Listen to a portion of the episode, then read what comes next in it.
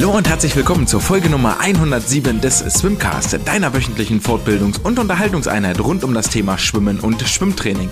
Mein Name ist André und ich freue mich, dass wir uns heute hier am 13. Januar 2023 wieder zusammengefunden haben, um gemeinsam über das Schwimmen und den Schwimmsport zu reden.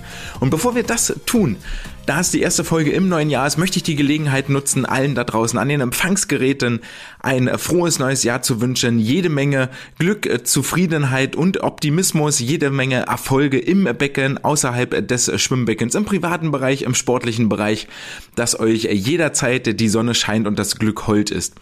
Behaltet den Optimismus, sammelt ganz viele tolle Erlebnisse und Erfahrungen, verbringt ganz viel Zeit mit den Menschen, die euch lieb sind und die gemeinsam daran arbeiten, dass man, dass ihr gegenseitig euch eure Ziele erfüllt und dann wird schon alles klar gehen im neuen Jahr. Wie bereits gesagt, wir sitzen zusammen und ähm, reden über den Schwimmsport und während ich äh, das wir sonst immer eher so auf mich und euch Zuhörende dort draußen beziehe, meine ich das heute ganz ausnahmsweise wirklich mal wortwörtlich. Wir sitzen zusammen und reden über den Schwimmsport, genauer genommen über das Jahr 2022 und ähm, Dafür gibt es nur einen Gast, der wahnsinnig prädestiniert ist äh, dafür, und zwar den äh, Chefredakteur des wohl bekanntesten deutschen Schwimmmagazins, äh, den Gründer der Swimfreaks. Und da ist der Name dann auch wirklich Programm. Herzlich willkommen, sage ich an Sebastian Schwenke. Sebastian würde jetzt Hallo sagen, wenn die Aufnahme nicht so unfassbar lang geworden wäre, dass wir insgesamt zwei Stunden oder etwas mehr sogar als zwei Stunden auf die vergangenen zwölf Monate zurückgeschaut haben. Aus dem Grund haben wir die ganze Geschichte in zwei und zwei Teile geteilt und ähm, für uns, wir haben angefangen über die Lowlights 2022 zu reden und sind dann mit den Highlights 2022 haben wir dann weitergemacht. Aus Gründen der Dramaturgie habe ich das Ganze jetzt umgedreht in der Veröffentlichung. Das heißt, ihr hört zuerst die Highlights 2022.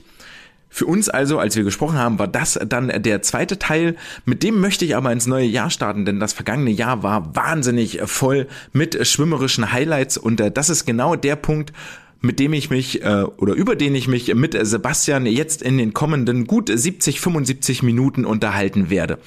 An der Stelle vielen Dank, Sebastian, für deine Zeit, für deine Expertise, für diesen wahnsinnig aufschlussreichen Talk. Und ähm, bevor ich ja noch mehr auf die Folter spanne und den Bogen noch mehr spanne, ähm, wir steigen ein mitten ins Gespräch ohne weitere Begrüßung. André Engel und Sebastian Schwenke unterhalten sich über die sportlichen Highlights 2022. Ich würde sagen, da haben wir jetzt äh, sehr schön die Überleitung zu den sportlichen Highlights eigentlich geschafft. Ja, ähm, das war super elegant und ähm, ich glaube, nach knapp einer Stunde, die wir jetzt fast dabei sind, äh, vielleicht machen wir einfach stumpf zwei Teile aus dieser Geschichte. Ähm, würde ich damit nämlich auch zu den, zu den sportlichen Geschichten kommen und den, den Ball direkt aufnehmen und sagen, was ich spannend finde und so entwicklungsmäßig nicht verifizieren kann, dafür bin ich dann so lange auch noch nicht so intensiv dabei. Ähm, dieser, dieser Zusammenhalt zwischen den Sportlerinnen und Sportlern konnte vielleicht nur deshalb entstehen, weil es für viele Jahre eine wahnsinnig kleine und enge Spitze gab. Und dann irgendwann das Denken einsetzt, okay, wir müssen uns vielleicht vernetzen, um gemeinsam was zu erreichen, weil ich davon ausgehen kann, du nimmst mir nicht meinen Startplatz äh, bei der WM oder bei Olympia weg. Und das ist etwas, wo ich mit richtig, richtig viel Spannung äh, nach Magdeburg gucke, wo wir im Moment eine Ballung an Langstrecken haben oder an Langstreckenaktiven haben. Ähm, ich glaube, zur WM hatten wir vier Normerfüller für die 1500 Freistil, sowohl bei den Frauen als auch bei den Männern. Und es gibt nur zwei Plätze. Und wenn du jetzt ein, meine Vorstellung, ein, ein 16-jähriges Mädchen oder ein 16-jähriger Junge bist, der hinter Florian und äh, Sven Schwarz oder Oliver Clement hinterher schwimmt oder hinter äh, Isabel Gose und Sarah Bellbrock und ähm, Celine Rieder und Lea Boy und Janet Spielvox und wie sie alle heißen, ähm, da fragst du dich schon nach deiner Zukunftsperspektive und sagst vielleicht relativ flott, ja gut, das ähm, drei Jahre jetzt hier und dann sind sie vielleicht weg und dann weiß ich noch nicht mal, wer da ist, ähm, dass dann so eine, so eine Gruppe auch wieder zerbrechen kann, gerade wenn sie so extrem eng fokussiert ist. Möchte den um das ganz klar zu sagen, ohne die, das Zugpferd SC Magdeburg würde der DSV aktuell nicht dastehen, wo er steht. Und es ist eine herausragende Arbeit von allen Beteiligten, die dort sind. Das möchte ich wirklich ganz, ganz deutlich sagen und möchte das nicht in ein negatives Licht drücken.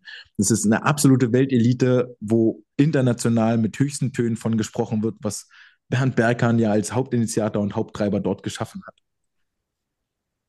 Ähm, ist ein interessanter, interessanter der Punkt, den du aufrufst. Es ist tatsächlich so, ne? Also früher war das auch im deutschen Schwimmsport, gerade wenn es dann vielleicht so um, um Plätze in, in, Staffeln oder was weiß ich was ging, da war natürlich Konkurrenz da und da war auch eine gewisse, eine, eine deutlich stärkere Breite da. Also wenn man sich die, die 90er, auch die frühen 2000er noch so ein bisschen anguckt, äh, ähm, da gab es Konkurrenz um, um, Plätze. Mittlerweile ist das nicht mehr so extrem der Fall. Deswegen kann es schon sein, dass da alles so ein bisschen enger zusammengerückt ist. Gerade sage ich jetzt mal auch von den, von den Stützpunkten, ähm, von einem Stützpunkt zum anderen, sage ich mal. Ähm, dass einfach dieser Konkurrenzgedanke gar nicht mehr so da ist, weil es eben nicht mehr so ist, dass man sich gegenseitig Plätze wegnimmt, sondern es, man, man kann ja eigentlich froh sein, wenn auf bestimmten Strecken zwei Plätze besetzt werden. Kann schon sein, dass das ein Punkt ist.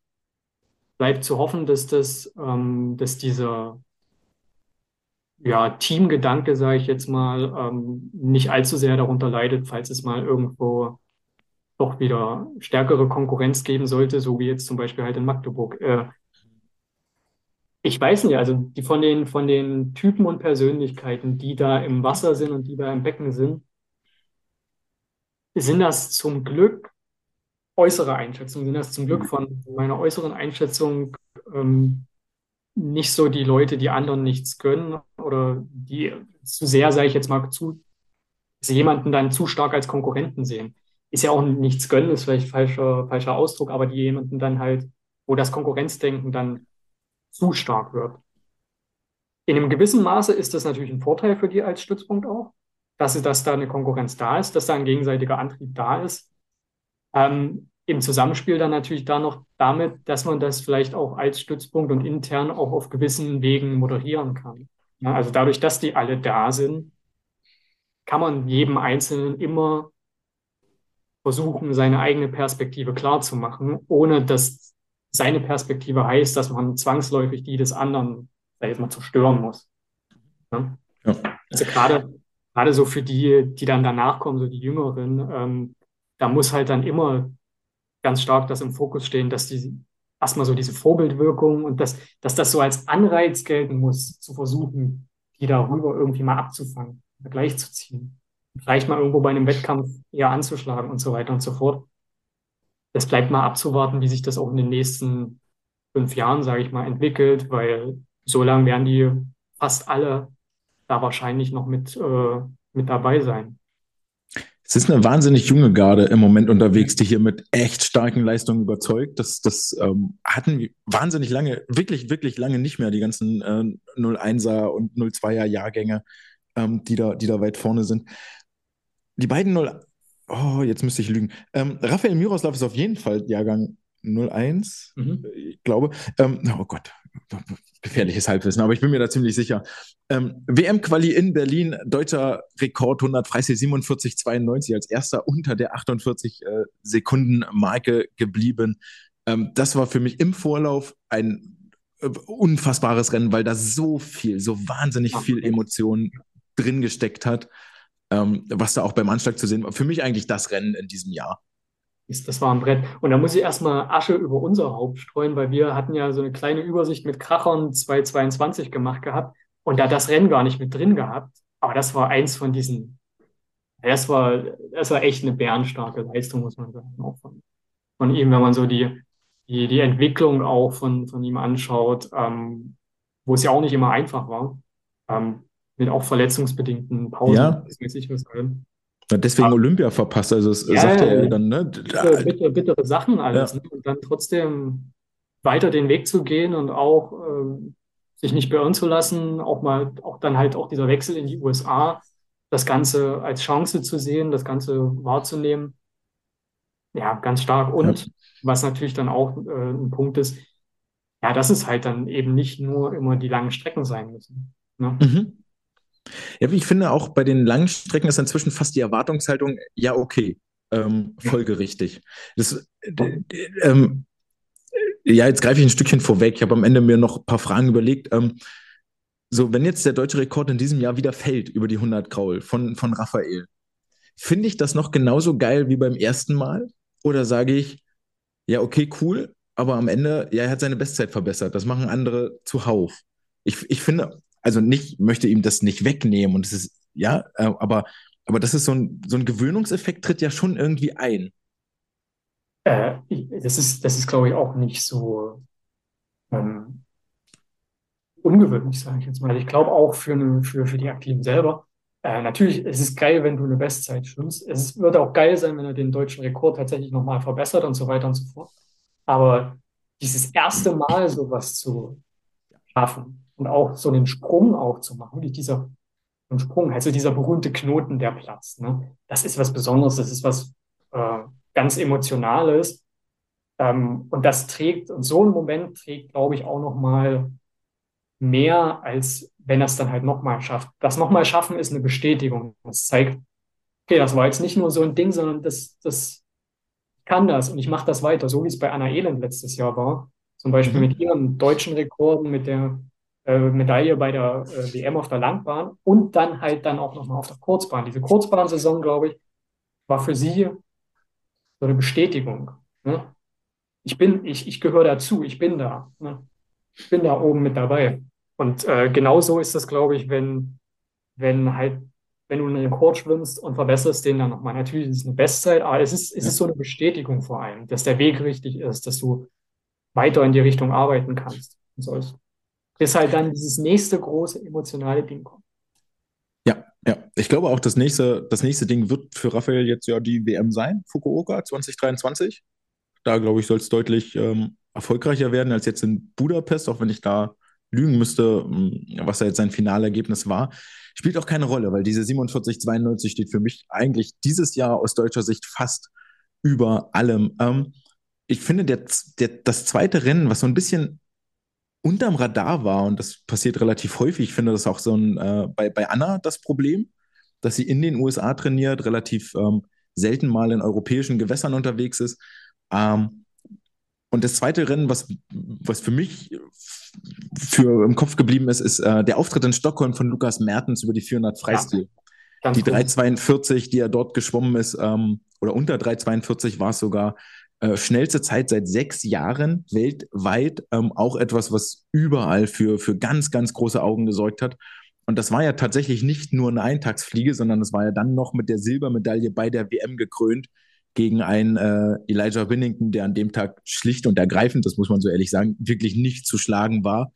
Aber dieses WM-Silber mit zwei solchen Fabelzeiten, das hat für mich Lukas ähm, ganz weit nach vorne gebracht in die, in die internationale Konversation.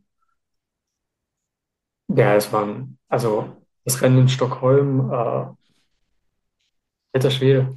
Das, das, das wird sich auch mein nicht allzu weit entfernt lebender Nachbar Paul Biedermann äh, angeschaut haben, dann vielleicht in Halle. Ähm, der Weltrekord rückt näher. Also das nicht, nicht nur bei Lukas insgesamt. Das ist mhm. ähm, und, und, diese, diese Marke, sage ich jetzt mal, die, die äh, Paul da in Rom geschwommen ist, war eigentlich so eins von diesen Dingern, wo man gedacht hat, na gut, da werden sie sich jetzt eine Weile die Zähne dran ausbeißen. Da sind mal so ein paar immer mal so ein bisschen rangekommen. Aber ja, der Sprung, den Lukas da gemacht hat, gerade so für diese 400 Meter Strecke, ist ja.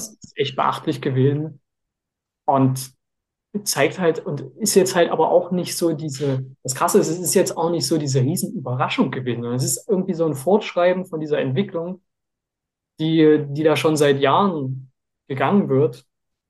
Ähm, und deswegen ist das halt so, dieser Blick, ist der, der Blick nach vorne da so spannend. Also wo geht diese Entwicklung hin? Was, was ist da noch drin? Weil wenn man, wenn man sich so die, die Entwicklung anguckt, scheint das schon so, dass da doch noch einiges, einiges möglich ist.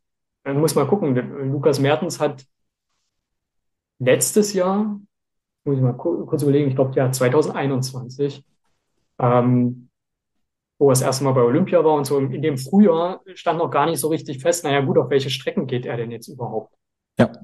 ja was macht er denn jetzt? Macht er 400 Freistil, macht er 1500 oder macht er vielleicht 200 Meter Rücken oder macht er, macht er irgendwas anderes? Ne? Mhm. Und jetzt, oh, diese, diese, diese Spezialisierung ist ja eigentlich überhaupt nicht, noch nicht da.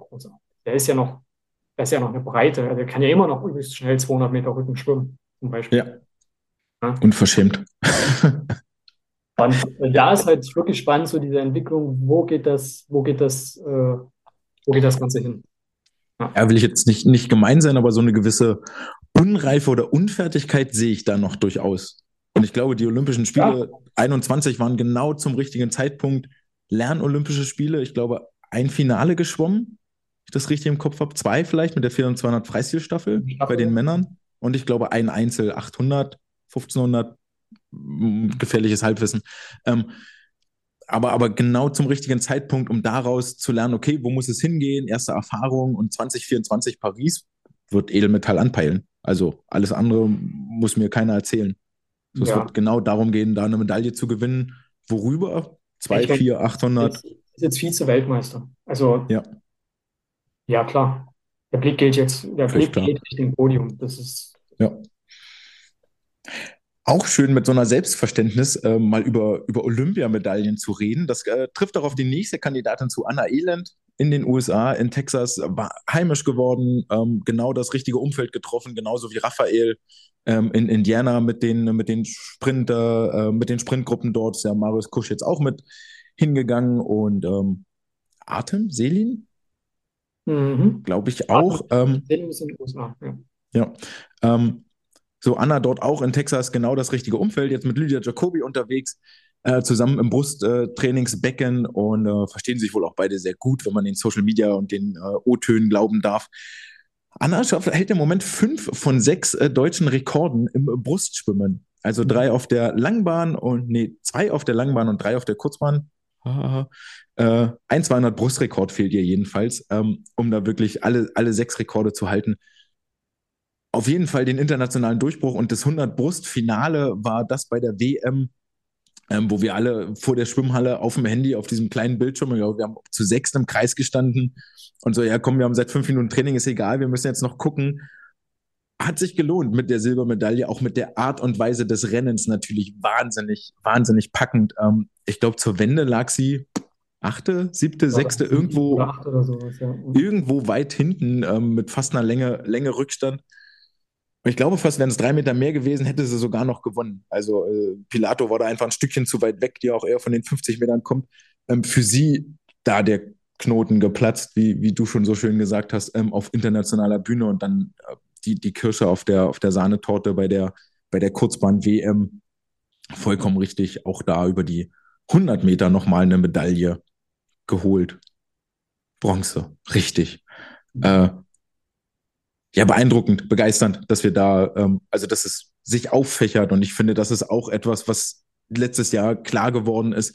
Ähm, wir haben nicht nur in Magdeburg hochklassige äh, Sportler von Weltniveau schwimmen, sondern natürlich jetzt mit Raphael und Anna auch in den USA, aber auch äh, noch an anderen Standorten in Deutschland, die so nach und nach ihren internationalen Stempel und Fußabdruck hinterlassen. Ähm, ich gucke da vor allen Dingen in die deutsche Hauptstadt nach Berlin wo sich in der Trainingsgruppe ähm, um Lasse Frank dort als äh, Cheftrainer mit Leonie Kuhlmann und Ole schon zwei sehr, sehr talentierte und sehr erfolgreiche Athleten befanden, die jetzt mit ähm, Angelina Köhler noch Nachwuchs gekriegt haben und äh, mit Nele Schulze noch weitergewachsen sind. Also da bin ich auch extrem gespannt, was da auf den kurzen Strecken weiter passiert. Da gab es ja auch dieses Jahr schon sehr, sehr starke internationale Auftritte. Ja, also du sprichst es an. Das ist halt immer, es muss irgendwie immer alles passen. Ne? Und es hat, den, es, hat, es hat schon den Anschein, dass gerade zum Beispiel jetzt in Berlin diese Konstellation, die sich da ergibt, das, das, das scheint schon alles sehr gut zu passen und äh, gut ineinander zu greifen. Und ähm, auch für eine Angelina Köhler zum Beispiel diesen, diesen Wechsel zu machen. Das, das, ja. Nachdem es ja in, in Hannover, also es ist jetzt nicht kein Weggang von Hannover, es ist ja eher ein Hingang nach, nach Berlin in, in Hannover lief es ja auch wirklich gut für sie. Dann kam halt dieses verdammte Jahr, sage ich jetzt mal, mit der Corona-Erkrankung und sowas. Und dann halt dieses Jahr jetzt so wieder direkt einzusteigen, dann bei einer Kurzbahn-Weltmeisterschaft im Finale zu stehen, deutsche Rekorde zu schwimmen, gut ab. Also das, das scheint zu funktionieren. Auch, ich glaube, die waren, waren vorher, glaube ich, zum ersten Mal überhaupt im, im Höhentrainingslager, also Angelina und. Was war eigentlich, ja. Die, die Schulze war, glaube ich, auch und so. Aber das, das scheint bei denen ja funktioniert zu haben. Und das sind so, wo man halt sieht, okay, da ist ja sogar, da ist, da ist Entwicklungspotenzial auch da. Die machen was, setzen das, die machen sich einen Plan, setzen den um und es, es scheint zu funktionieren. So. Und ähm, das gerade in Berlin freut mich jetzt auch für die Berliner, die jetzt auch nicht immer in den letzten Jahren ähm, allzu rosige Zeiten hatten, dann auch manchmal die Schelte abbekommen haben, wenn es bei denen nicht gelaufen ist. Und äh, mit Lasse Frank haben sie natürlich jemanden am Beckrand stehen, der, glaube ich, auch so ein bisschen dieses, also ein verbindendes Element da auch sein kann. Also für mich auch so ein bisschen das Neue verkörpert. Ich auch unglaublich viel mit. Hat ja in, in Spandau und wo er vorher schon war, wirklich auch echt gute Arbeit geleistet. Und, ähm, ja, also würde mich freuen, wenn der, wenn der Weg da weiter beschritten werden kann. Und ich glaube, was man halt auch sieht, hm. ist, dass ähm, wir haben jetzt auf der einen Seite Leute wie Raphael Miroslav, Anna Elend, die es halt in die USA zieht und für die das klappt. Und wir haben auf der anderen Seite aber auch die Möglichkeit, dass an deutschen Stützpunkten sich was entwickelt und dass da was klappt. Und das ist, glaube ich, immer gar nicht so sehr von großen Konzepten abhängig, die man für irgendwas erarbeitet, sondern es hängt halt wirklich ganz oft auch damit, davon ab, welcher Trainer trifft zu welchem Zeitpunkt auf welche Sportler. Und was passt für wen? Für eine, für eine Anna Elend passt das in den USA. Ne? Carol Capitani als Coach da in, äh, in, in Texas ähm, macht einen super Job schon seit, seit Jahren. Jetzt kommt Anna mit dazu, profitiert davon. Jetzt bekommt sie noch Lydia Jacobi als äh, hochkarätige Mitschwimmerin, Trainingskonkurrentin slash Freundin. Das ist natürlich dann auch ein tolles Gefüge, in dem man sich entwickeln und aufblühen kann. Passt aber wiederum vielleicht nicht für jeden. Ne? Und so, so ist das äh, eine ganz, ganz spannende Entwicklung, die sich da gerade auch, auch abspielt, weil ja dann auch immer, sage ich jetzt mal, so gerade aus Sicht von deutschen Verantwortlichen und Trainern, so dieser dieser Weg in die USA, den einige einschlagen, so mit einem ja, so negativen Auge auch betrachtet wird, im Sinne von, ja, das haben so viele versucht, so viele haben das nicht geschafft, ja, für die passt es dann vielleicht auch nicht und das waren vielleicht auch nicht die, die es hier geschafft hätten. Ne? Oder es gab irgendwelche anderen Gründe. Ne? Also es muss halt immer irgendwie alles so auch ineinander greifen und passen. Und auch eine Anna Elend, ähm, sie hat hier in Deutschland ihre Grundausbildung, nenne ich es jetzt mal, genossen und sie hätte sich auch hier in, Deutschland sehr wahrscheinlich zu einer sehr schnellen Sportlerin entwickelt. Vielleicht wäre sie genau da, wo sie jetzt auch ist, kann man nicht sagen.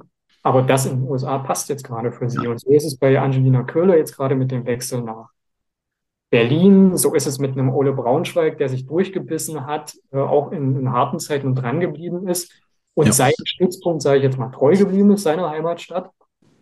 Ähm, ja, gibt ganz viele verschiedene Wege und das, das ist immer eine sehr individuelle Sache. Ja. wobei ich das, ich weiß nicht, ob ich das mit Anna so unterschreiben würde, ähm, weil ich finde, dass der, der Berliner Stützpunkt gerade der ist, der ja über die kurzen Strecken und über eine Lagenvielseitigkeit kommt. Mhm. Also de, de, facto, ich möchte jetzt keinem wirklich zu nahe treten, aber ohne, ohne Berlin und Braun, äh, Berlin und Magdeburg würde es richtig düster aussehen. So, ähm, also wenn, und, man, wenn, man, guckt, was so äh, international ja. an Leuten da ist. Beim Nachwuchs ist es dann wieder was anderes, glaube ich. Nachwuchs ist eine ganz andere Geschichte, auf jeden Fall. Ähm, kommen wir gleich noch zu. So, und ähm, ich glaube genau, das ist Lasse, diese neue Trainergeneration, wo wir vorhin schon mal drüber gesprochen haben. Ähm, der eben das Sprinttraining anders denkt. Und was, was mich so irritiert ist, wir haben nur Zitate von so vielen Sportlerinnen und Sportlern, die in den USA waren, von einem ganz aktuell Joscha Salcho, der jetzt aus Australien wiederkommt, Ben Titley, der eine Coaches Knie gehalten hat in Berlin. Und die erzählen alle das Gleiche. Die erzählen alle das Gleiche, um auf den kürzeren Strecken 100, 250 Meter erfolgreich zu sein. Hohe Intensitäten am Limit, wieder und wieder, mehr Regeneration, mehr Freizeit, ähm, ben Titley ja mit dem Satz zitiert, die Sportler sind nicht nie länger als ein Nachmittagstraining von einem freien Nachmittag entfernt. So, mhm. ähm, etwas, was, was, hier wenig Umsetzung findet. Ähm, ich weiß, dass, dass Hamburg auch versucht, sich in den, in den kürzeren Strecken zu etablieren, mit einem Tobi Schulrad, der auch erfolgreich war in einem JTM-Bereich, ähm, aber auch extrem darunter leidet, dass immer wieder die besten äh, Sportlerinnen und Sportler den Weg nach Amerika suchen, auch wahnsinnig oft mit der gleichen Begründung, ich kann Studium und Schule besser miteinander verbinden. Und das, das ist in Berlin, ist das nicht besser geregelt als äh, in Hamburg oder in München oder in Frankfurt mit Uni und Schwimmen. Ähm, dort ist einfach die Gruppe sicherlich besser, sonst würden sie nicht die Athleten anziehen. Und ich glaube, die Erfolge und die Entwicklungen vor allen Dingen von den ja schon international kalibrigen Athleten, Braunschweig, Köhler, Schulze war auf dem Sprung, ähm, gibt dem ja recht, was, was dort passiert. Und das ist, ja, wenn man dann so ein, ist ein bisschen Social Media und ähm, unterhalten mit Aktiven. Es sind genau das, die hohen Intensitäten, die langen Pausen, genau diese Geschichten, die da zu einem, zu einem Erfolg führen. Und daher kommt dann auch ein deutscher Rekord von Ole über die 50 Rücken. Und ich finde auch, diese Rückenstrecke ist wieder ein Symptom oder ist wieder ein Punkt, was wir vorhin hatten. Du hast genau zwei gute Rückenschwimmer im Moment in Deutschland. Ole und Marek. Die beiden nehmen sich die beiden Plätze über die Rückenstrecken und that's it. Die können super voneinander profitieren. Ja, der eine taucht ein bisschen besser, der andere schwimmt vielleicht ein bisschen besser. Ähm, so, und das funktioniert richtig, richtig gut. Spannend wird es jetzt, wenn jetzt mal ein Dritter noch mit dazu kommt. Und da gibt es ja auch einige, die in den Startlöchern sind, die da möglicherweise an die Tür klopfen. Ähm, auch in Berlin, also eine, eine, Angelina Köhler und eine Lisa Marie Finger, die sich da in den Delfin ähm, sehr, sehr gut ähm, geben können. Eine Nele Schulze, die auch eine Graul richtig gut geworden ist und vor allen Dingen extrem am hinteren Rennende gearbeitet hat. Und das ist etwas, was dort auch auffällt. Er ist eine Angelina Köhler bei der Kurzbahn-WM, die auf der letzten Bahn, ich glaube, auch wieder vom siebten auf den dritten Platz, vierten Platz nach vorne, vierter Platz nach vorne schwimmt weil sie eine der stärksten letzten Bahnen hat. Und das war auch bei Nele bei den deutschen Kurzbahnmeisterschaften zu sehen. Also da ist ein ganz klares Konzept dahinter, wie die nach vorne kommen wollen. Und den Plan setzen sie um. Und das finde ich, finde ich beeindruckend, über Jahre diesen Weg so konstant zu gehen und jetzt die Erfolge einzufahren. Ähm, da, Olympia Paris ist auch nicht mehr weit. In einem Jahr ist die Quali-Periode fast schon durch. Also ist für alle in Sichtweite. Ähm, das werden jetzt richtig, richtig taffe 12, 14 Monate ähm, bis da die Quali ist. Und die Normen sind gesetzt vom DSV. Es ist die, die A-Kader-Norm von der FINA, was ich gut finde, dass man die im Gegensatz zu den vorangegangenen Ausgaben nicht noch extra schneller macht, sondern sagt, der Anspruch reicht uns, reicht den USA übrigens auch. Ja, ja, der, die machen auch keine schnelleren Normen. Die sagen, A-Card reicht uns. Dass sie acht Leute haben, die da drunter bleiben, steht auf einem anderen Blatt. Und das, äh, das finde ich wirklich gut. Ähm, eine Honorable Mention habe ich hier auf jeden Fall noch und das ist Marius Kusch. Ja, natürlich. Den ich auf jeden Fall nicht, nicht runterfallen lassen möchte. Äh, Gerade mit der Kurzbahn-EM. Äh, zwölf Starts, jeder Einzelstart, jeder Staffelstart ins Finale geschwommen.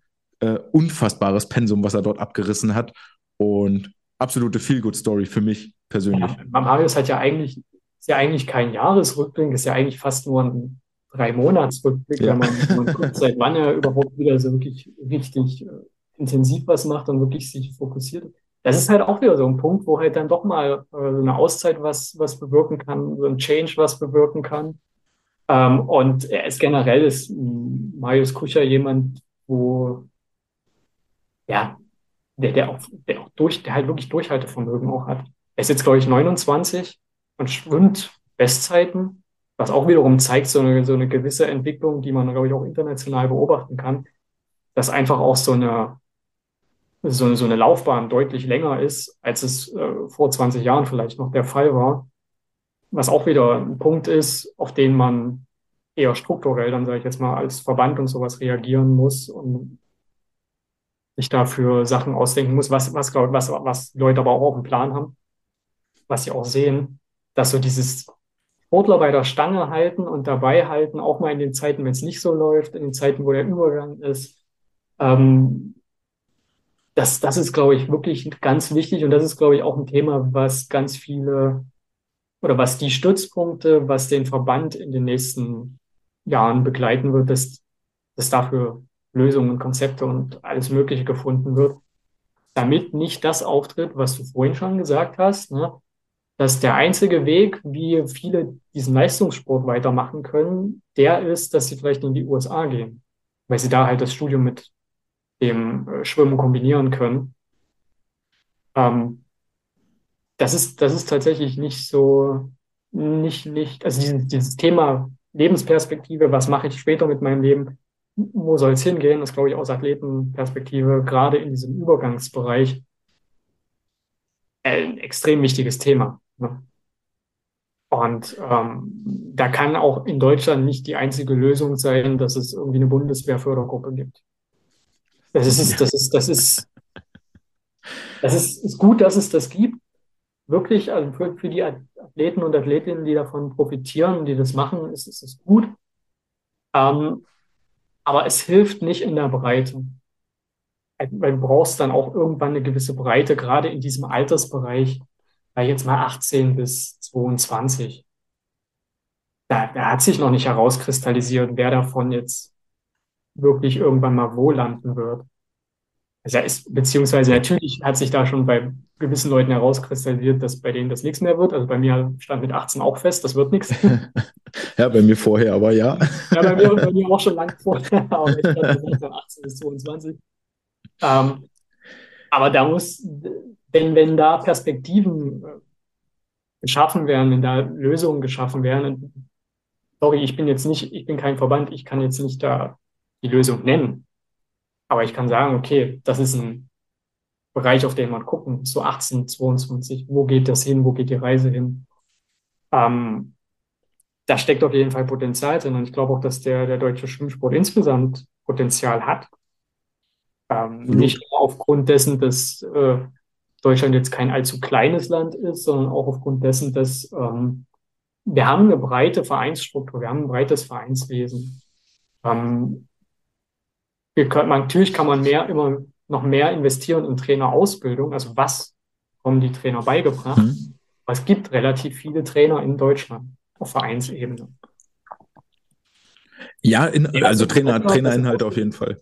Besser ausgebildet, äh, ohne, das, ohne zu sagen, dass die Trainer, die jetzt am Beckenrand stehen, schlecht ausgebildet werden. Aber gerade so, was die Ausbildung angeht, da ist auf jeden Fall auch noch Luft nach oben, was denen beigebracht wird. Viele bringen sich sehr viel autodidaktisch und äh, ähm, auf eigenen Antrieb bei, was halt nicht vom, bei Lehrgängen, sage ich jetzt mal, gelehrt wird.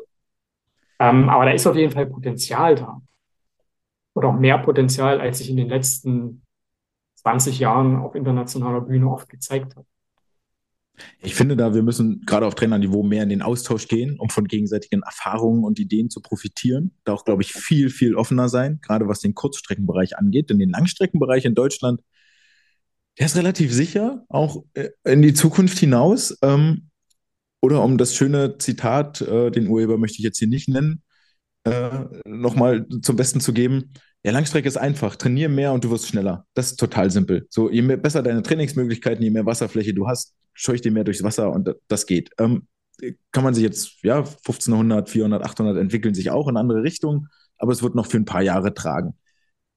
Aber es funktioniert nicht mehr auf den kurzen Strecken. Davon, davon ist die internationale Elite inzwischen weg. Ähm, und da wollen wir ja alle hin. Jetzt hast du das schöne, den, den, den schönen, das schöne Stichwort gegeben. Wir brauchen eine gewisse Breite und wir haben ein Potenzial in Deutschland. Ähm, möchte ich von der offenen Klasse schon fast weggehen, ohne nicht noch einen Satz zu verlieren, dass ein gewisser Florian Wellbrock fünf Medaillen aus, dem, äh, aus den Weltmeisterschaften wieder mit nach Deutschland gebracht hat. Und äh, allein, dass diese Sache schon fast beinahe untergeht, glaube ich, ist echt, echt ein immenser Ausdruck und, und mehr Lob für die aktuelle Spitze kann man fast nicht aussprechen. Es ist ein ähm, großes Lob für Florian, dass das hier so kurz wegkommt, muss man sagen, weil es, schon nicht, weil es, weil es auf einem gewissen Level schon so eine ähm, Selbstverständlichkeit ist, dass er Weltspitze ist, dass man es fast nicht mehr erwähnt. Ja. also Hut ab wirklich vor Florian Wellbrock, äh, vor dem vor der Disziplin, vor dem äh, Zielgerichtetheit, vor dieser, ja, vor diesem Drive, den er da auch hat, haben muss, um das Ganze zu machen, auch sich weiterzuentwickeln, zu gucken, was machen, macht vielleicht auch die Konkurrenz, wo kann ich da noch was aufholen, wo kann ich mich weiterentwickeln, wie kann ich auf bestimmte Sachen reagieren. Und vor diesem Gespann insgesamt in Magdeburg, also es ist wieder so eine Sache, ja, es passt halt, wenn es passt, dann passt Ja. Ja, und die haben sich äh, klar ihr Steckenpferd gesucht. Das machen wir. Ich meine, da gibt es jetzt auch den einen oder anderen Nachwuchser, Hugo Engelin über die Bruststrecken, Börstler über die Rückenstrecken, alles ein bisschen kürzer angesiedelt als die langen Kraulstrecken, gucken, was dort passiert. Äh, du hast recht, natürlich, dass, dass wir da so nonchalant fast schon drüber wegbügeln über die fünf WM-Medaillen.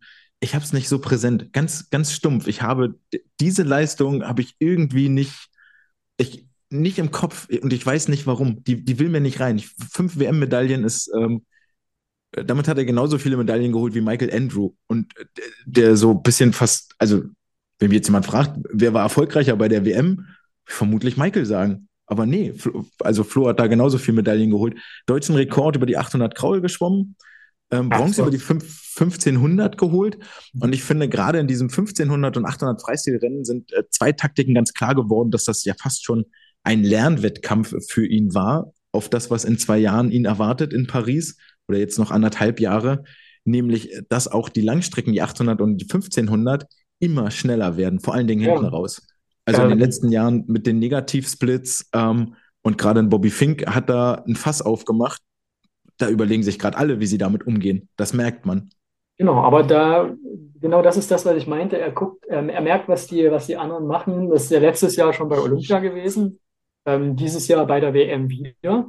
Dieses Jahr, muss man mal sagen, er, er konnte nicht komplett dagegenhalten, aber er konnte schon, er konnte da besser mithalten, sagen wir es mal so. Also das, das war dann irgendwie auf der letzten Bahn trotzdem klar, dass der äh, Bobby Finke bei den, bei den 800 Metern äh, da ihm, sage ich jetzt mal, die, die Goldmedaille wegschnappen wird. Mhm. Aber ähm, das war jetzt nicht so krass, wie es letztes Jahr bei Olympia war, weil, also ich habe, glaube ich, danach ein Interview mit ihm gehabt und habe ihn da auch, glaube ich, darauf angesprochen, ähm, wo er auch meinte, ja, er guckt sich das natürlich an und die, die trainieren das natürlich, versuchen das zu trainieren, diese Absolut. Diese, diese Sprintfähigkeit. Also wenn du halt so eine krasse Vorbe Vorbelastung von 1450 Metern dann noch so einen 50 Meter Sprint hinzulegen. Also darauf läuft es ja wirklich irgendwie, äh, wenn man sich das anguckt, zur Zeit hinaus. Ne? Also du kannst, also Paltrinieri ist natürlich die 1500 Meter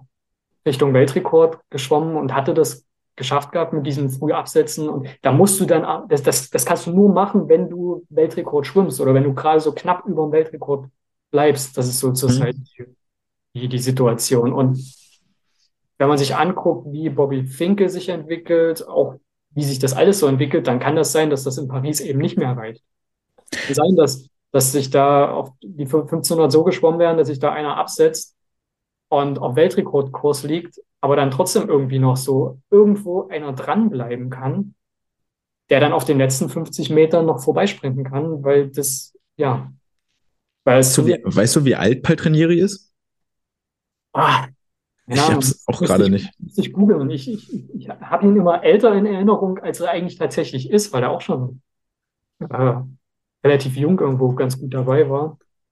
Ja, ich habe irgendwie irgendwas Mitte 30, wenn du mich fragst. Er sieht zumindest so alt aus, aber ich 5. September 94 geboren. Nee, nee, 28. Das ist mal, genau, 28. Ja, ne? das, ist, ja. das, ist, noch nicht so ist alt. Nicht am, ja, aber ich glaube schon ein Unterschied zu einem Wellbrock. Der ist, glaube ich, Jahrgang 97, also drei Jahre älter.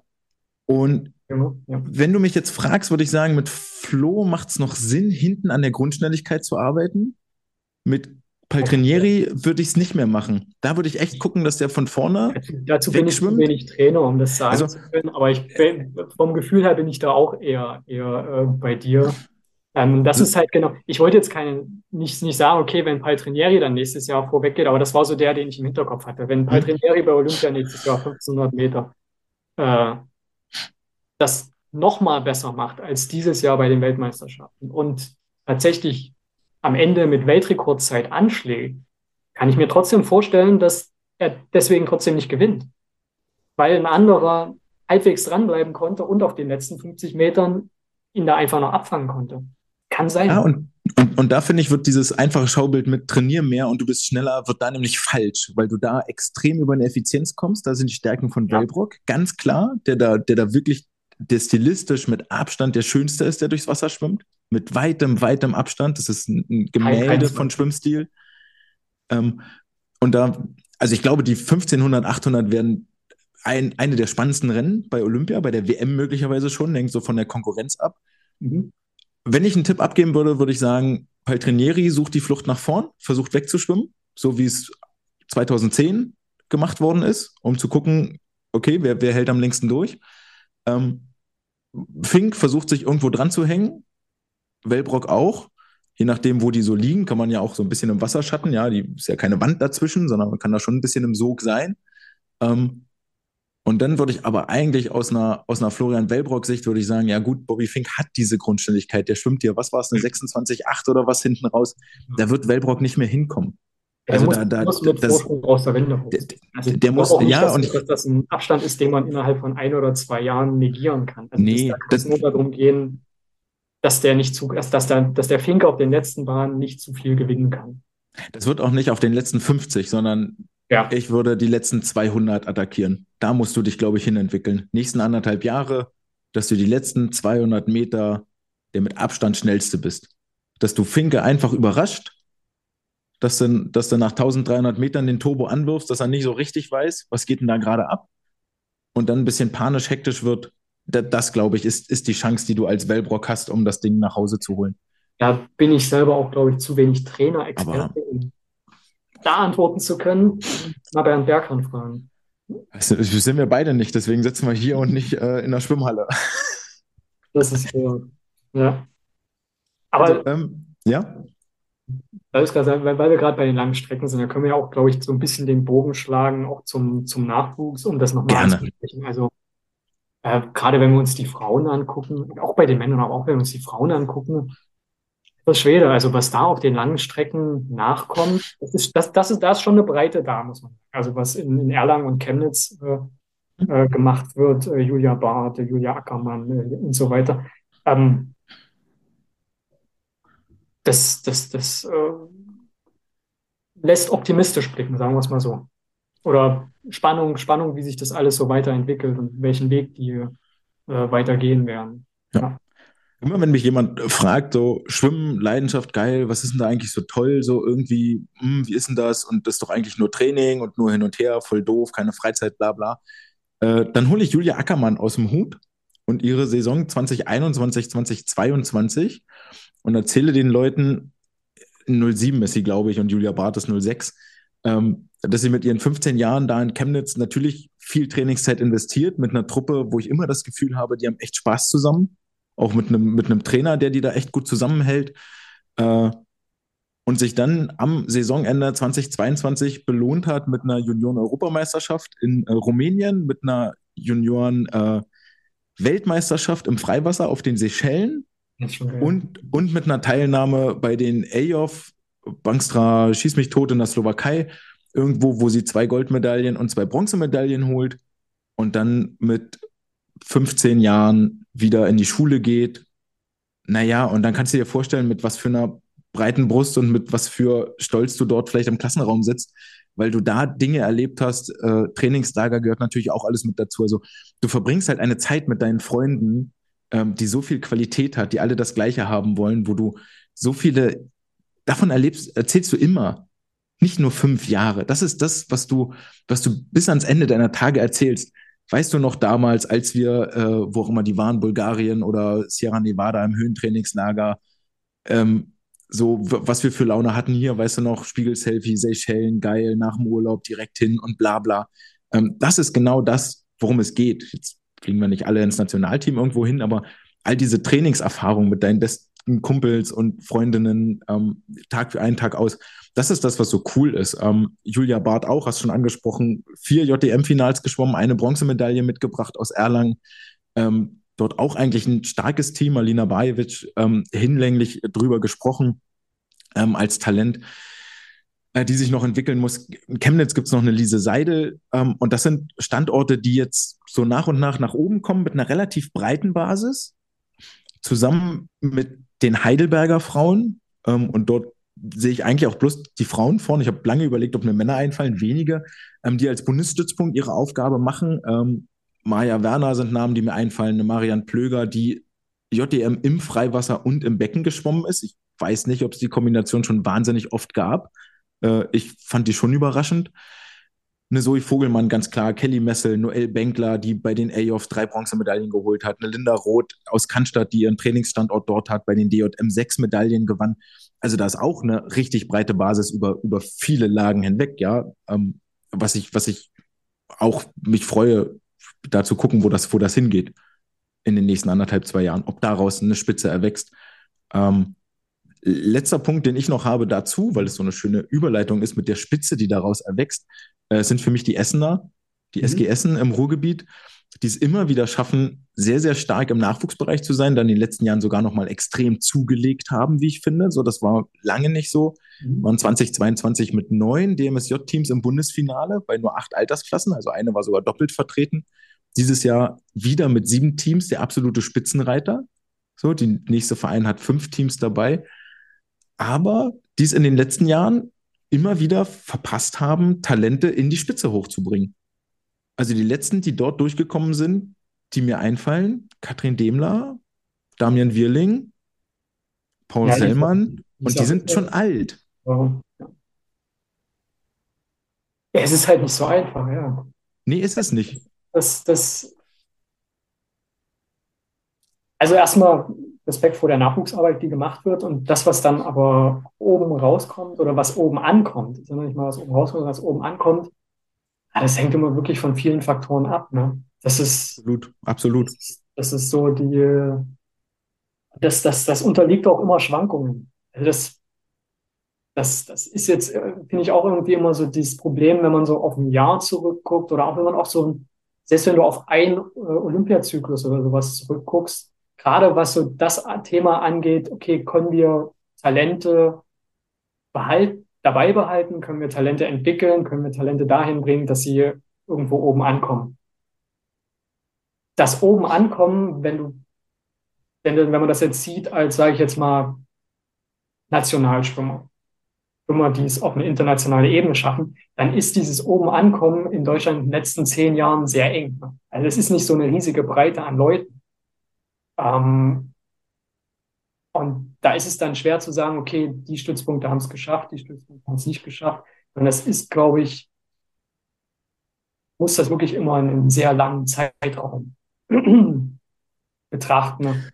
Und da kann es halt sein, dass es zurzeit in Essen da halt äh, in, in nicht, nicht die Top-Zeit ist.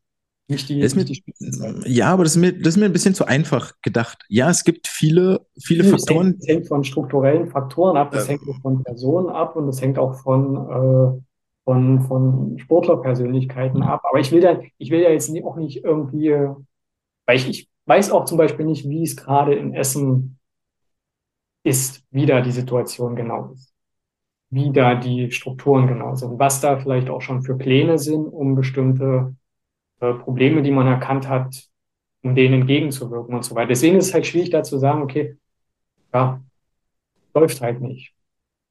Ja, also naja, gut, ähm, aber, aber wenn es nicht so ein Bundesstützpunkt ist, der die Talente nach oben bringen soll, mit einer Infrastruktur, mit einem Internat, was da hinten dran hängt. Ich meine, auch, auch, auch bei einer, bitte? Wer dann? Ja, also wer dann? Und, und auch bei den DJM sind die Essener ähm, 2021 also haben sich verbessert im Vergleich 22 zu 21. So sind dann nach oben gerückt, gibt es ja auch die Mannschaftswertung. Ähm, eigentlich auch ein cooles, äh, coole Erfindung, so ähm, schöne Integration in das, in das Gesamtkonzept. Ähm, so, wer, wer denn dann? Ähm, und, und es ist ja eher so, dass in den letzten Jahren Sportler aus Essen weggegangen sind. Die, die Gründe kenne ich nicht und mögen auch für jeden individuell sein. Da hast du natürlich vollkommen recht, aber wir reden hier wieder über einen sehr, sehr starken Nachwuchs und Benjamin Atma hat auch mal Medaillen gewonnen, glaube ich, bei einer JDM. Mhm. Ist jetzt auch nicht mehr da und war da irgendwie auch ja, fast, fast der Einzige. Dieser Hüpping ist nach Neckars-Ulm gegangen, jetzt ähm, wohl auch mit, weil dort im Großen und Ganzen, also Neckarsulm bietet noch mit ähm, berufliche Perspektiven, aber weil die äh, Vermarktung etwas besser ist, professioneller. Ähm, das, das spielt auch eine Rolle mit dazu. So, wie sexy ist denn ein Standort? Wie attraktiv ist der? Wie stellt er sich da? So, wie ist er altbacken oder ist er neu? Und äh, auch da finde ich Riesenfortschritte im vergangenen Jahr gemacht. Ähm, großes Lob an die, an die Vereinslandschaft an der Stelle. Ich, ich finde viele, oder es ist, wird punktuell deutlich sichtbar, viele möchte ich noch gar nicht sagen, aber es wird punktuell deutlich sichtbar, dass mehr investiert wird in eine Außendarstellung. Ich finde, es ist äh, äh, bei Wiesbaden ganz extrem mit, mit den Fotografen und äh, mit einem Social-Media-Auftritt, mit einer Homepage, Neckarsulm natürlich sowieso. Ähm, ganz aktuell sind die Hamburger jetzt wieder mit dem Olympiastützpunkt dazugekommen, mit einem Insta-Kanal, der das ähm, der ziemlich professionell aussieht. Ähm, also das, das geht voran, so da haben mehr und mehr Vereine und auch nicht nur die ganz großen, sondern da gibt es auch kleinere, die begriffen haben, ey, irgendwie ein Bildmaterial, ich muss mich präsentieren, ich muss rüberkommen, ich muss was darstellen, ich brauche ein Image. Ja, ich muss irgendwie professionell auftreten. Und ähm, das sind alles Sachen, die, die mir in Essen tatsächlich fehlen. Also da gab es auch viel, das ist jetzt schon länger her, ist nicht 2022, aber ähm, Trainerdiskussionen und alles Mögliche, ähm, viel, viel hin und her und Hickhack. Das war dem Ganzen mit Sicherheit nicht zuträglich, dieser ganzen Atmosphäre. Und gerade deshalb finde ich jetzt den Blick in die Zukunft so spannend. Ja. Ob daraus ähm, was, was erwächst und wird. Und ja, die DM-Talente sind ja da. Ja, und ich glaube, ähm, Trainerwechsel und neue Trainer, also gab es ja jetzt auch erst. Und deswegen muss man gucken, wie sich das ja, so entwickelt ja. und äh, was, da, was dabei rauskommt. Hamburg ist da der zweite große Fall, auch mit den ganzen, ja. äh, mit dem ganzen Trainer-Karussell ähm, oder, naja, ist schon fast kein Karussell mehr, ist, äh, wer ist das hier? Schleudersitz. Ähm, aber da muss ich alles jetzt gerade erstmal noch finden, da so viel Struktur, das finde ich ganz, ganz schwierig, ähm, weil natürlich auch in Hamburg nicht diese eine, dieser eine Verein ist, der alles überstrahlt, mhm. sondern dass so ein Konglomerat aus vielen Einzelsportlern für Einzelvereine ist, ähm, historisch gewachsen, völlig, völlig nebensächlich jetzt hier. Ähm, genau, das oh, sportlichen, sportlichen Highlights im Vergangenen, es waren viele, wir haben jetzt lange drüber geredet, ähm, ich gucke gerade in meiner Aufzeichnung, ob wir was, ja, ein ähm, Henning Mühlleitner war für mich bei der EM in Rom noch mhm. so, ein, so, eine Überraschung mit der Bronzemedaille über die 400 Kraul. Die fiel für mich völlig vom Himmel. Ich überhaupt nicht kommen sehen. Naja, es äh, lag, lag natürlich auch dran, dass, dass, dass Henning sich äh, in diesem Jahr vorher natürlich ein bisschen rar gemacht hatte und auch nicht, weil man, wenn er geschwommen ist, äh, dann jetzt auch nicht genau solche Leistungen gebracht hat. Aber ja. das war natürlich dann auch wiederum eine, eine Bestätigung, dass ähm, dass Tokio jetzt auch, auch keine Eintagsfliege. Also, dass er international was kann und dass er ähm, damit dazugehört. Also, das, das, das hat mich auch für ihn persönlich auch gefreut. Ja. Absolut. Ja, ja. Also, das fand ich, ähm, genau, so wie du sagtest, auch die Vorleistungen waren, haben das überhaupt nicht erahnen lassen. Eher so, dass in mir drin das kleine Fragezeichen war, naja, gut, nehmen wir ihn mit, weil er Olympiafinale geschwommen ist, aber die Erwartungshaltung war sehr niedrig und dann dort mit einer Bronzemedaille rauszuschwimmen, Respekt. Also es wird sehr, sehr positiv überrascht. Isabel Große haben wir auch noch gar nicht erwähnt. Hat einmal den kompletten Medaillensatz aus Rom mitgebracht. Äh, Gold 400, Bron Silber 800, Bronze 200 Freistil. Äh, der erste EM-Titel einer Frau seit äh, 2016. Ich habe es mir extra nochmal aufgeschrieben. Hätte ich auch nicht gedacht. Er hat den letzten geholt, 2006, Franziska Henke, oder? Hm, 200 Delfin, ja, tatsächlich. Da ja. war ich tatsächlich in, sogar dabei, in London war das. Ah, Genau. Ah, dann ist hängen geblieben. Ja. Äh, ähm, und dann gab es, ja. Isabel Große, gut, dass du sie erwähnt hast, auf jeden Fall. Ähm, diese, auch, auch das, das Gleiche, was man wirklich für die, für die Magdeburger Liga insgesamt so sagen kann, mhm. also diese Entwicklung, die da einfach da ist. Und auch bei ihr, ähnlich wie du es bei, bei Lukas gesagt hast, das Potenzial, was da noch da ist, was noch gar nicht ausgeschöpft ist. Deswegen super spannend, super interessant, wie sich das alles entwickelt und ähm, Hut ab, an, Hut ab äh, für den Weg, den sie gehen, definitiv. Extra, ah, ja, absolut, absolut. Ähm, machen ja auch viel, ne? Also Trainingslager und alles, äh, Höhentrainingslager und alles was, also ordnen ja diesem übergeordneten Ziel internationale Events ja auch alles andere unter. Ja. Ne, das, das, also die, die Zielsetzung ist da ganz, ganz klar. Ähm, aber es trägt Früchte. Äh, freut uns, freut uns ja alle am Ende des Tages vor, vor dem Bildschirm und ähm, ja, auch ein Thema, was wir da noch gar nicht hatten, war die Fernsehpräsenz. Ähm, ich finde es schwierig, dass alle nach ähm, linearem Fernsehen schreien, ARD, ZDF, äh, DSF, Eurosport, wie auch immer sie heißen. Wenn aber die Verbände doch eigentlich einen inzwischen sehr gut laufenden Online-Stream anbieten. Mhm. Ja, das ist so ein, das ist auch so ein Thema, was so ein bisschen mit der Altersstruktur in Deutschland zu tun hat und mit dem, also ich, ich komme ja nun, sage ich jetzt mal, ein bisschen mehr aus dem Medienbereich. Ähm, wenn du, wenn du halt anguckst, äh, wie du in Deutschland zu Quoten kommst, die halt in einem attraktiven Bereich liegen, sage ich jetzt mal, dann im Sport, dann kannst du eigentlich fast nur, also so als Randsportart, dann kannst du nur in ARD oder ZDF schauen. Ähm, die Zuschauerschaft da ist relativ alt, was dann die, die äh, Bevölkerung widerspiegelt. Aber ich weiß halt nicht, ob das das ist, woran man sich dann halt immer orientieren muss. Und die Leute, die halt immer danach schreien, dass äh, Schwimmen im TV stattfinden soll, ähm, sind oft auch nicht so die, die sich dann in den Online-Stream unbedingt reinklicken. Also es wäre auf jeden Fall, fände ich, auch für die Breite, für den Sport insgesamt, für die Darstellung natürlich super, wenn das viel stärker stattfinden würde, gerade bei den Höhepunkten. Ne? Das ist tatsächlich, glaube ich, ein Manko, ähm, dass gerade von den Höhepunkten dann doch mal ein paar mehr Bilder zu sehen sein könnten. Ne? Gerade bei so einer Weltmeisterschaft. Da, und das, es ist jetzt auch nicht mehr der, das, das Argument da, naja, die Deutschen, die holen ja sowieso nichts. Und nee, die holen was. Und gerade auch bei so einer Kurzbahn-Weltmeisterschaft, ne, da kann es auch, zu, kann's auch mal Überraschungen geben. Und dann, dann stehen die da und haben eine Medaille. Aber es hat halt hier keiner gesehen, weil es nicht im öffentlich-rechtlichen stattgefunden hat. Das ist dann ist einfach ist ein bisschen schade. Das Ganze bei den deutschen Meisterschaften sehe ich dann schon wieder ein bisschen anders, aber aber es wird dann immerhin vielleicht mal irgendwo in den Nachrichten erwähnt. So, es kommt irgendwo ins Bewusstsein. Äh, die EM fand ja auch parallel zu den deutschen Meisterschaften statt, falls du dich noch daran erinnerst. Ähm, oder was die WM? Nee, es war. Die WM, nee, war mal die EM. Äh, eins von beiden. Also, Eins von, wir hatten letztes Jahr wirklich so eine Flut an Events und Höhepunkten und Sachen im Kalender stehen. Das war wirklich, es war relativ viel, fand ich. Ja, ähm, ich glaube, es war die WM tatsächlich. Äh, EM war ja erst im August und die WM ja. war im Juni. Muss die WM gewesen sein. Ähm, mit den ganzen Reisen von den Sportlern. Und da finde ich auch wieder, naja, DSV echt, also so schwierig das ist und da kann man auch Geld verbrennen von mir aus. Aber das ist doch genau die Fernsehpräsenz. Du willst doch, wenn ARD, ZDF übertragen aus der, aus der Schwimm- und Sprunghalle, weil die Finals stattfinden, dann musst du eine Anna Elend ins Wasser schmeißen. Dann musst du auch eine Angelina Köhler, die ja herausragende 100 Delfin geschwommen ist bei der DM, mhm. ähm, musst du dort ins Wasser schicken. Um, um die Präsenz, um, um die Zeiten zu kriegen, um die Stimmen zu kriegen, um Gesichter zu kriegen, um all diese Sachen zu machen. Das ist, das ist Medienarbeit. Das ist richtig harte Medienarbeit. Und ähm, ganz ehrlich, wenn sie dort bei der DM schwimmen, interessiert auch keinen, ob Anna da jetzt nach 1,08 oder 1,010 oder 1,10 anschlägt. Das, das Publikum, das, das breite Publikum kann das dann auch nicht genau einordnen. Nee, überhaupt nicht.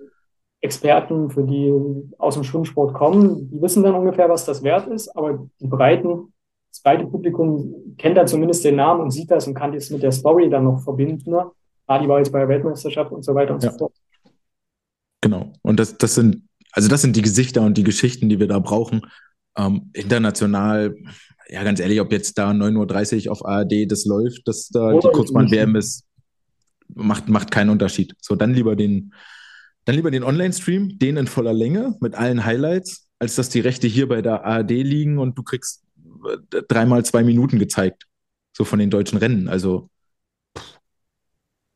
für, für mich als gut. Ähm, eine Sache habe ich noch offen tatsächlich von den Highlights, die jetzt hier mir gerade äh, drüber fliegt. Das sind die Männerstaffeln und zwar die männlichen Lagenstaffeln die auf einmal konkurrenzfähig sind international. Sechster Platz bei der WM und sechster Platz bei der Kurzbahn-WM. Ja, hängt natürlich damit zusammen, ähm, das, was wir vorhin schon angesprochen haben, dass es gerade bei den Männern natürlich auch auf den kürzeren Strecken ein bisschen besser funktioniert jetzt wieder und dass wir halt da jetzt auch mal genau für jede Disziplin Leute haben. Ne? Also genau. das, dass wir einen Brustschwimmer haben, der eine 59 schwimmen kann mit Lukas Mazerat und äh, äh, Fabian Schwingenschlöge hatten wir da ja auch schon immer gehabt, sage ich jetzt, oder nicht immer, aber die letzten Jahre gehabt. Aber mhm. ich hatte wirklich ein bisschen Bauchschmerzen gehabt, dass wenn er mal, und das jetzt, wo er die, die Schwimmbrille, hatte er Schwimmbrille an Nagel gehangen? Ja, hat sie. Ich, er hat sie, glaube ich, aber offiziell habe ich nichts gehört. Ja, jedenfalls, jedenfalls, da, auch, äh, Lukas äh, ist da, es ist ja quasi ein nahtloser Übergang gewesen. Eine tolle Arbeit, die er mit äh, Marc Jaja Sundara in den letzten Jahren immer schon gemacht hat. Ähm, da haben wir jemanden, Marius Kusch, der schon da gewesen ist und dass halt jetzt auch Sprinter da sind. Also, dass halt zum Beispiel nicht nur Raphael Miroslav da ist, sondern auch ein Joscha Salcho, gerade jetzt bei der Kurzbahn, äh, WM, gerade so in ähm, wirklich konkurrenzfähig halt ist. Und das ist halt das Ding. Das war halt vorher, da, da fehlt halt immer so ein bisschen. Auf allen, wenn auf allen Distanzen immer so ein bisschen fehlt, ist das in der Staffel summiert sich das dann halt zu drei Sekunden, vier Sekunden. Ne? Oder dazu, dass man gar nicht ins Finale kommt. So, und das ist tatsächlich jetzt gerade in, auf gerade bei der Lagenstaffel tatsächlich auf allen Positionen ein bisschen breiter. Ja. Weil vorher hatten, wir, vorher hatten wir auch schon echt starke Leute und äh, 2018 haben die EM-Bronze geholt, damals mit äh, Christian Diener, Fabian Schwingschlöge, Marius Kusch und Bierling. Damian, Damian. auf der letzten Strecke. Genau. Ähm, da hat das halt auch mal gepasst gehabt, dass die auch alle zu dem Zeitpunkt fit waren und dass die auch alle zu dem Zeitpunkt äh, äh, gut drauf waren. Und das war halt sonst ganz oft nicht der Fall. Und langsam kommen wir so in einen Bereich, wo wir die Strecken auch mal doppelt besetzt haben. Ja, also wo auch, deswegen meinte ich, äh, Joscha Salcho, äh, Rafael Miroslav, wo halt dann auch mal zwei da sind, die, die was schwimmen können. Und ähm, Fabian Schwingenflügel, Lukas Mazerat, wo jetzt halt dieser Übergang da ist. Äh, bei, Luke, bei, bei den Großschwimmern ist es ja auch mit Melvin Imudu, haben wir da auch jemanden dastehen, der sich vielleicht auch noch ein bisschen weiterentwickeln kann. Ja, also da ist auch Potenzial da. Und wenn das abgerufen wird, dann kann das auch mal zu was reichen. Aber es muss halt, es muss halt, wie gesagt, bei vier Leuten auch immer passen.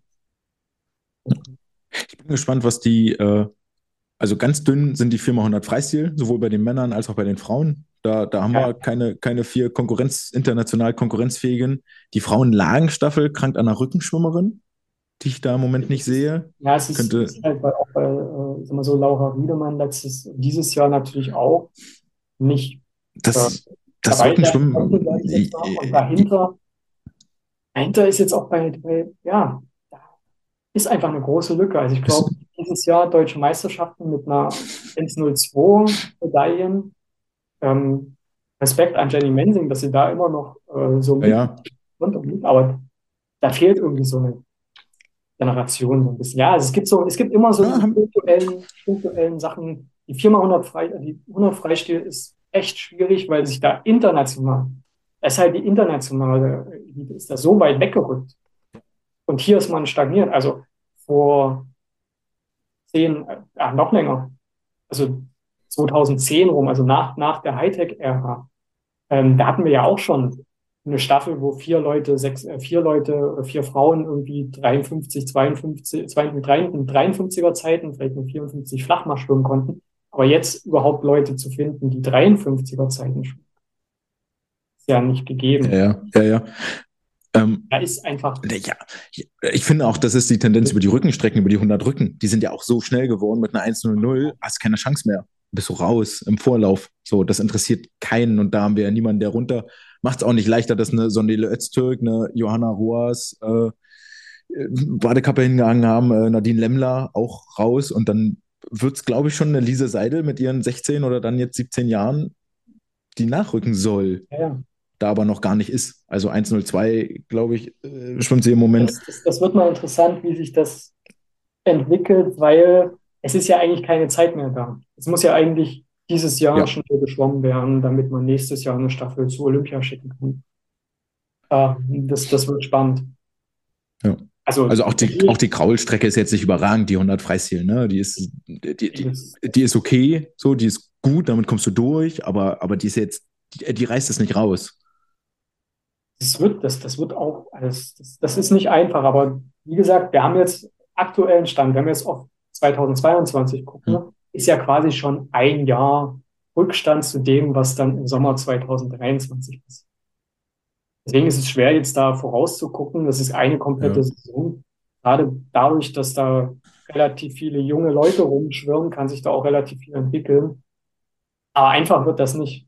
Gerade oft, weil da, ja. da fehlen dann doch irgendwie so diese, diese alten Hasen, so diese, diese, diese Anker, sage ich jetzt mal, gerade in so diesen 4x100 Staffeln irgendwie. Früher hattest du irgendwie so Britta Steffen und äh, Daniela Samulski oder so oder äh, Daniela ja, ja, ja, da hast du immer jemanden, den du mal ins Wasser werfen kannst, wo du sicher sein konntest, die Zeit kommt raus. So, ja, ja. Die halt dann darum, auch so ein paar mittragen konnten. Die ja. jetzt sind wir in einer Situation, wo die sich aus sich hinaus alle selber tragen müssen. Das ja. ist auch nicht so einfach und äh, heißt aber nicht, dass es eigentlich alles hoffnungslos ist, sondern ja, Nö, ist es nicht. Ich glaube, wir haben ja hinlänglich gesagt, wo da der Nachwuchs liegt und wo er herkommen könnte und dass das äh, im Moment auch echt gut aussieht. Und wenn wir über die Lagenstaffel bei den, bei den Männern erstmal wieder anfangen, international konkurrenzfähig zu sein und die dann die Sogwirkung entfalten und zu Hause erzählen, wie geil das ist und wie toll und wie viel Spaß das macht und dass das unbedingt ein wahnsinnig erstrebenswertes Ziel ist, dann haben wir doch schon viel gewonnen. Und ich glaube, wir haben da mehr Leute, die im Moment diese Geschichten erzählen können, als solche, die mit Enttäuschung und auch nicht mal Bestzeit geschwommen und auf den Sack gekriegt und voll auf raus, ein Start, äh, wieder zurück nach Hause fliegen. Und das finde ich auch beeindruckend, dass wir im Moment klar davon ausgehen, okay, internationales Highlight, Halbfinale ist das Ziel. Um, ähm, das war, war auch, waren echt lange, lange nicht mehr der Fall. Damit würde ich auch äh, zum Ende kommen. Ähm, mich, ich würde jetzt noch zwei Fragen, ähm, vielleicht auch noch eine dritte rauspicken für das Jahr 2023, damit wir unsere äh, virtuelle mit Chlorwasser gefüllte Glaskugel äh, rausholen und äh, uns vielleicht in einem Jahr wieder hier hinsetzen und sagen, naja, pff, haben wir aber Blödsinn erzählt oder haben wir richtig einen Glückstreffer gelandet. Ähm, ich fange mit was Leichtem an, vermeintlich leicht. ISL-Saison 2023, ja oder nein? Ja, ist schon sehr unwahrscheinlich, oder? Also, wenn, wenn, wenn so viel, wenn so viel von einer Person abhängt, äh, gerade finanziell, finanziell, also von, von den anderen Köpfen dahinter könnte ich mir schon vorstellen, dass sie das zustande bringen würden, aber die finanzielle Absicherung von so einem Ding, das wird, glaube ich, schwierig. Ich fände es jetzt nicht schlecht, wenn wir in der zweiten Jahreshälfte eine ISL-Saison wieder bekommen. Ein schönes Event, ist ein tolles Format gewesen, aber ich habe echt meine Zweifel, dass das schafft. Ja, mein, mein Herz sagt ja und mein Verstand sagt nein, so ungefähr. Also ich sehe nicht, finanziell ist das eine, gab ja auch viel Zahlungsrückstände, ich weiß nicht, ob die inzwischen durch sind, müsste man mal nachfragen bei den Deutschen. Ähm, ich sehe nicht, wo sie hinpasst in der zweiten Jahreshälfte, dass sie eine Mehrheit kriegt. Das, das, das ist mit. Organisatorische wird echt nicht einfach gerade in die. Ja, nee. Also, du hast im Januar 24 ja. die nächste WM schon wieder. Ist ja, dieser Kalender ist dermaßen vollgestopft, gerade durch diese, diese obskure Weltmeisterschaft da im, ja. im Februar oder wann sie stattfinden soll. Ja. Äh, dann noch im Herbst zusätzlich noch irgendwas international stattfinden zu lassen zu Weltcup und Kurzbahn-Europameisterschaft. Ja, ja, eigentlich nicht. Eher wieder äh, Herbst 24 nach Olympia. Das war sehr geil. Das hat Spaß gemacht. Ja.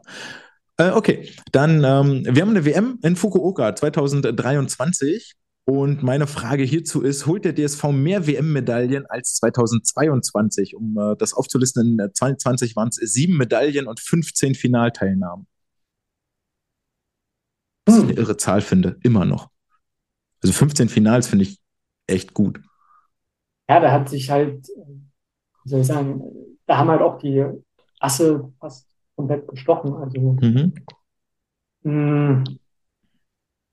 also ist jetzt vielleicht eine doofe Antwort, aber ich würde fast sagen, man wird sich so in einem ähnlichen Bereich wahrscheinlich einpegeln. Also ich weiß nicht, ob, wenn man halt, okay, sind ja schon fünf Medaillen, sind ja aufs Konto von Florian Wellbrock gegangen. ja.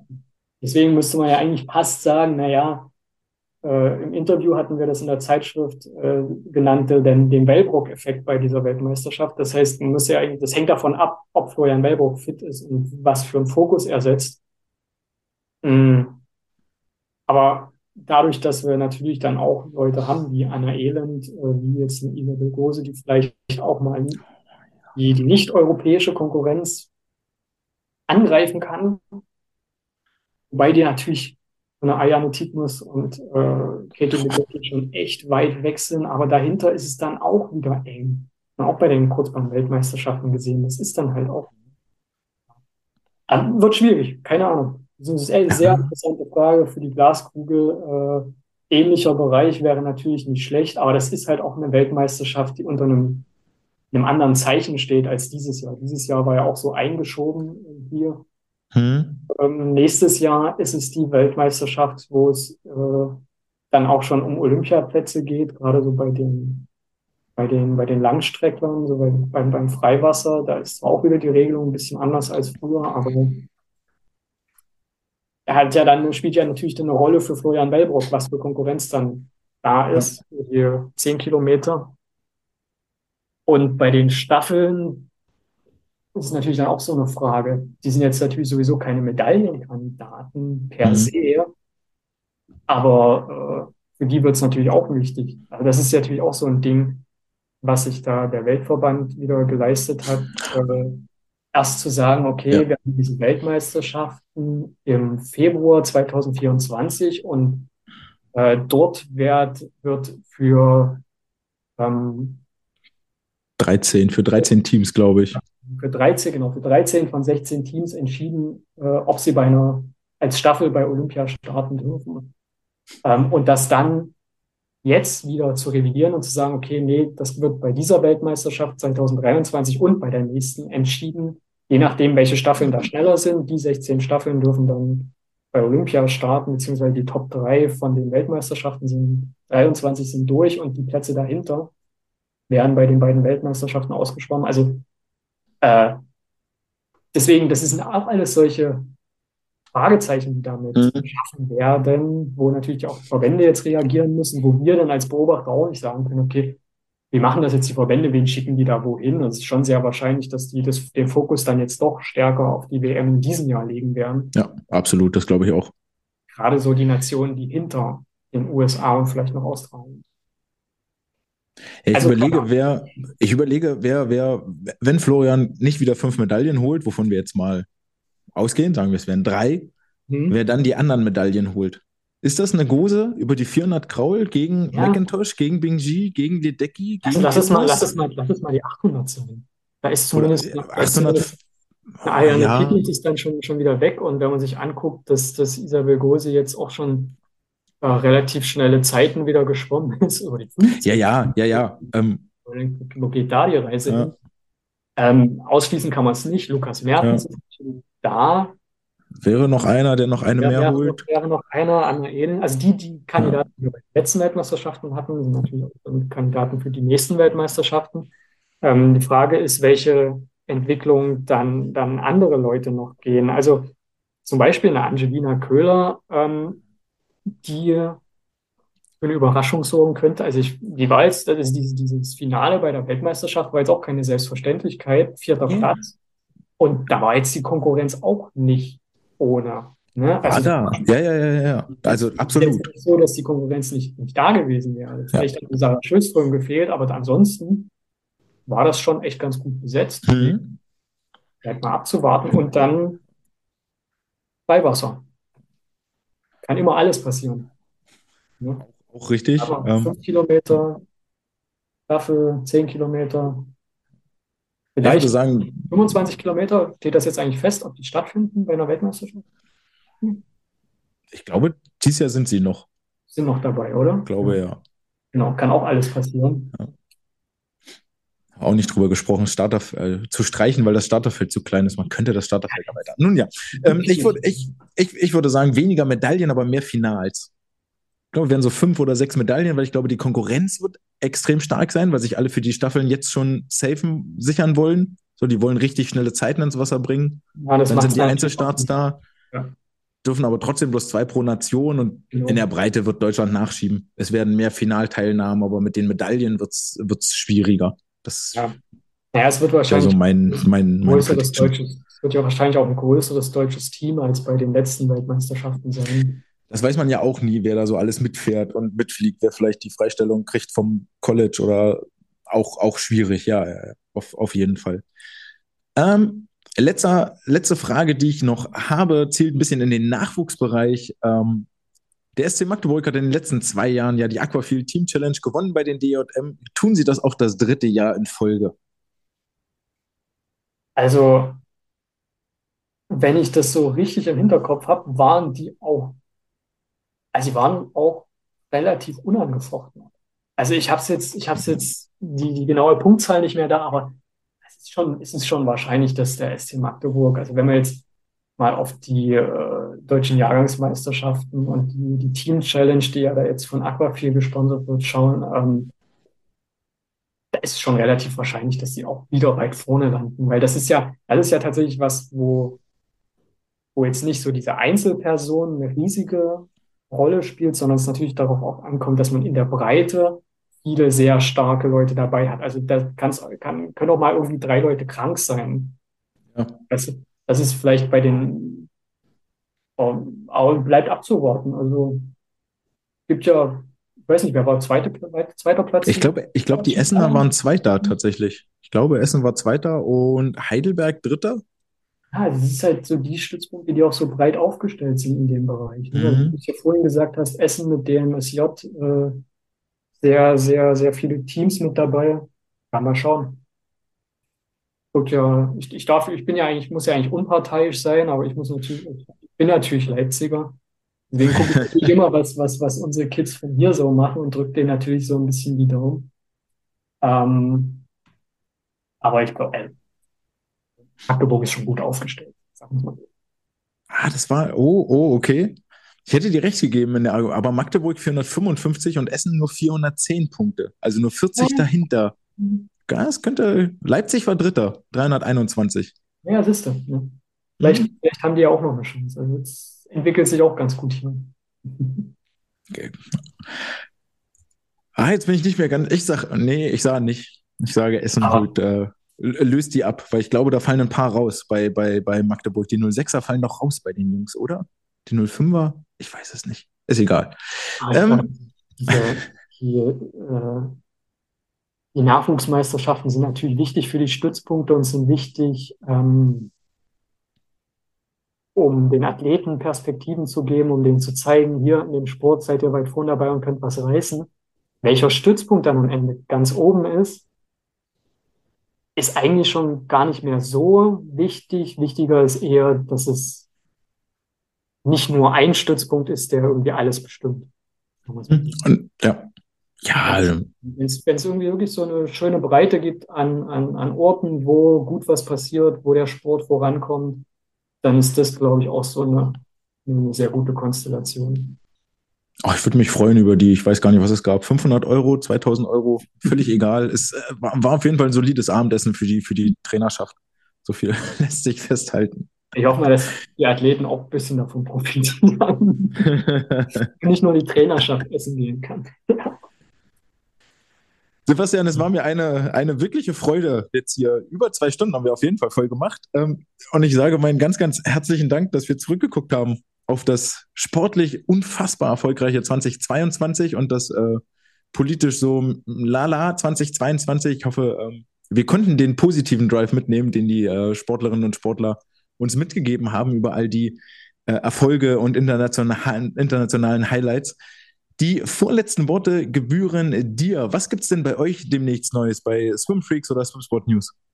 Ja, also wir gehen natürlich auch mit Volldampf, sage ich jetzt mal, in das, in das neue Jahr. Es stehen wieder vier tolle Ausgaben von unserer Zeitschrift an, also Swimsport Magazine. Ähm, fängt jetzt an im Frühjahr mit einer Ausgabe, wo wir auch so ein bisschen auf den Blick über den Tellerrand werfen, auf internationale Trainer, was die so machen, was die so an, an Input geben. Dann wird es äh, einen Blick auf den Mastersport geben in der Sommerausgabe. Dann wird es weitergehen mit einer ganz wichtigen Ausgabe, wo es um das Thema Nachwuchs geht im Herbst. Und dann wieder ein bisschen mehr Richtung Training im Winter. Also da sind wir auf jeden Fall wieder mit dabei und geben da Gas, äh, holen uns internationale und deutsche Leute ran, mit denen wir sprechen. Swim Freaks, unsere Marke für, für Schwimmer, wo es natürlich T-Shirts und Pullover gibt. Da sind wir immer dabei, neue Sachen rauszubringen und können uns an Ideen manchmal gar nicht retten und müssen dann immer gucken, was können wir denn machen, was werden wir machen. Da wird es quasi im, ja, fast im Monatsrhythmus neue Sachen für, für Schwimmer geben, womit wir denen eine Freude machen können. Und ja, ein wichtiges Thema bei uns ist natürlich auch die, die Vereinswebsite, die wir haben mit Team Freaks, wo wir Vereine ausstatten mit den ihrer Teambekleidung, ähm, wo die quasi einen eigenen Online-Shop bekommen, das sich im letzten Jahr super entwickelt hat. Also wir haben mittlerweile mehr als 50 Vereine in Deutschland, die das ganze Angebot nutzen. Und fast, ja, der Großteil davon kommt aus dem Schwimmen, wo man halt auch sieht, dass ähm, diese Vernetzung, die wir geschaffen haben, halt auch funktioniert und haben da bis jetzt sehr positives Feedback und wollen das natürlich auch weiter, weiter ausbauen, weiter mitnehmen. Also wir haben echt viel zu tun dieses Jahr und wir freuen uns auf 2023. Ja, und wir freuen uns auch, hier weiter zuhören zu dürfen. Vielen herzlichen Dank und ähm, ja, dann bleibt mir bloß noch zu sagen, äh, checkt sie aus, die swimsportnews.de auf Instagram, auf der äh, Homepage selber, kauft das Heft. mit äh, vielen interessanten Inhalten, hat Sebastian gerade erzählt. Und wenn ihr Schwimmerinnen oder Schwimmer in eurem Freundeskreis habt, werft einen Blick auf die Swimfreaks Homepage, da findet ihr mit Sicherheit ein äh, brauchbares und gern äh, gesehenes äh, Geschenk.